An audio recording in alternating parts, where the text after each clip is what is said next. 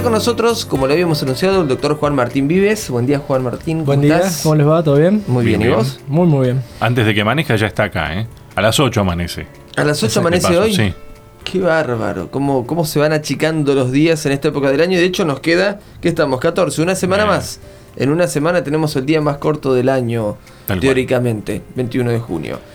Juan Martín, habíamos anunciado al comenzar el programa que este fin de semana hubo un tema que fue portada en muchos diarios y que vamos a estar dialogando, por supuesto no desde la perspectiva de las implicancias políticas, que no es lo que nos compete en este espacio, sino analizando cómo influye en la libertad religiosa, el ejercicio de la, libertad religiosa y esto que hemos charlado otras veces de la importancia de poder generar un cierto entorno de igualdad para que se puedan mantener y respetar los derechos. Y la noticia fue la donación que se hizo desde el gobierno argentino a eh, Escolas Ocurrentes, que es una fundación eh, liderada principalmente por el Papa Francisco. Y bueno, todo lo que se generó en torno a la devolución de esa donación, eh, que también implicaba primero un estatus, un reconocimiento de cierto estatus para la organización y después una donación que superaba los 16 millones de pesos, es muchísimo dinero. dinero, sí. Y que no se devolvió eh, por cuestiones de no, no, porque si nos dan a nosotros hay que darle a todos, sino que se devolvió para evitar una mala interpretación política de la situación.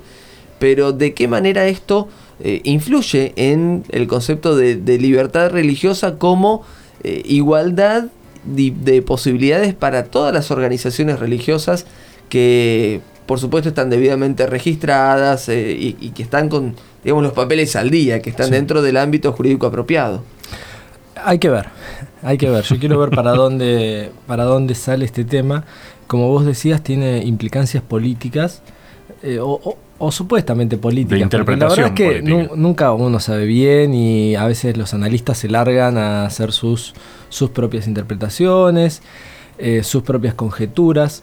Em, acerca de bueno, la relación del gobierno con el Vaticano. Es verdad también que la Iglesia Católica, al tener una sede territorial reconocida como un Estado, eh, también un poco entra en este juego de las relaciones políticas. No, no hay mucha alternativa, porque el Papa no solamente es el, jefe espiritual, el líder espiritual de, los, de la Iglesia Católica, de los católicos, sino que también es un jefe de Estado.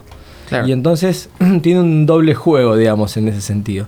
Em, de todas maneras, yo creo que lo que más interesa cuando se hacen estos análisis es que la población de Argentina es mayoritariamente católica y la influencia que puede llegar a tener que un líder religioso, em, bueno, se coloque del lado del gobierno, en contra del gobierno y esto.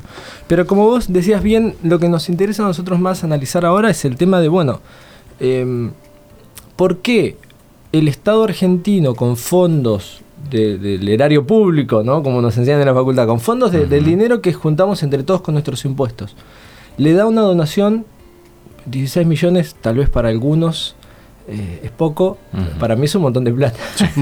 para mí es un montón de plata. Eh, y sin embargo, el punto de análisis es la relación entre el presidente Macri y el Papa Francisco y no por qué alegremente el Estado le da 16 millones eh, a una fundación religiosa, porque además es una fundación canónica, no es, eh, si bien está relacionada a la educación y a unir las escuelas y tiene unos, unas finalidades muy lindas, pero es una fundación canónica.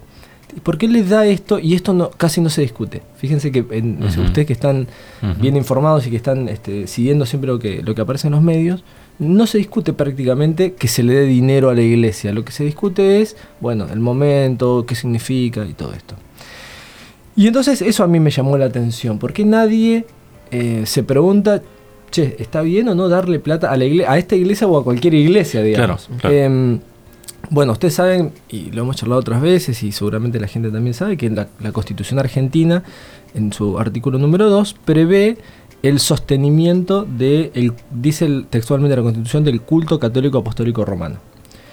Esto siempre se ha entendido como eh, la financiación de la Iglesia Católica, ¿no? Lo cual ya en sí engloba una discusión, que creo que no, es, ahora el momento de tenerla, pero engloba una discusión, porque el culto católico no es igual a la Iglesia Católica.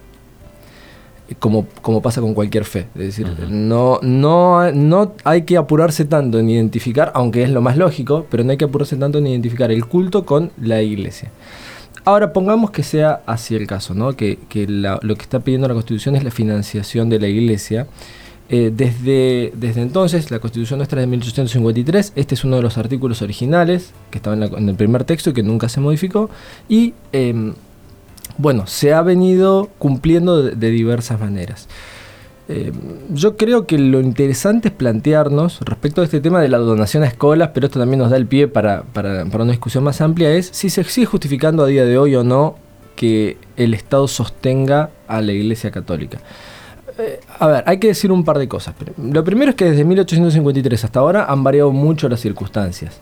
Eh, cuando el Estado, a través de la Constitución, o mejor dicho, cuando la Constitución obliga al Estado a sostener el culto católico, em, las circunstancias históricas eran distintas. El Estado tenía un montón de atribuciones sobre la Iglesia, que es lo que se conocen como derechos eh, de patronato que hoy ya no tiene, que lo fue perdiendo a lo largo de los, de los años, afortunadamente, porque la verdad es que no está bien que el Estado eh, tenga facultades de control, por ejemplo, sobre la designación de los obispos. Son funcionarios religiosos que la propia Iglesia tiene que determinar cómo se designan. Ahora, se perdieron los derechos de patronato, pero se, mantuvieron de la otra parte los derechos, de, digamos, las, la obligación del Estado de seguir financiando la Iglesia. Es verdad que esta financiación no es una financiación completa. La Iglesia Católica recibe de parte del Estado una pequeña fracción de su presupuesto, no se podría mantener solo con lo que el Estado argentino les da.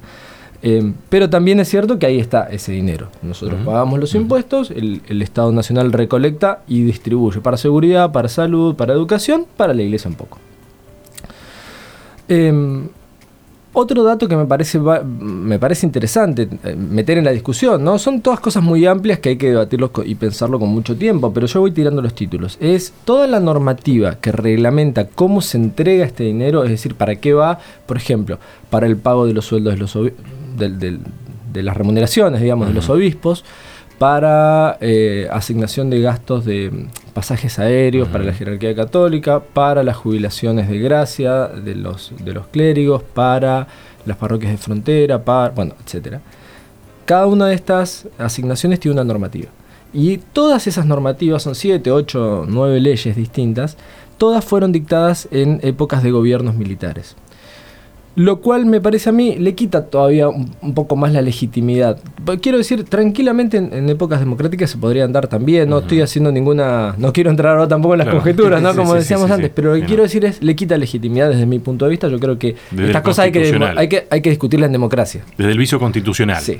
Hay, hay, que discutirlas en, democracia. En líneas generales, es lo mismo que se ha planteado con tantas otras cuestiones por ejemplo, muy discutido cuando fue la ley de medios, lo último que teníamos era de contexto militar, y era uno de los argumentos que se utilizaba para deslegitimar esa, esa normativa. Es decir, lo que estás planteando no es porque sea este tema con la iglesia, sino que es algo que se ha discutido en los medios de comunicación y en la sociedad en general con muchos, muchas otras leyes diferentes. Sin ir más lejos, la ley de cultos, que no, no tiene relación con la iglesia católica, sino con las otras, con las otras iglesias, eh, es de la época de la última dictadura militar y también es, uno de los argumentos fuertes para decir esta ley hay que revisarla pronto, porque ya pasaron más de 30 años y ahí estamos.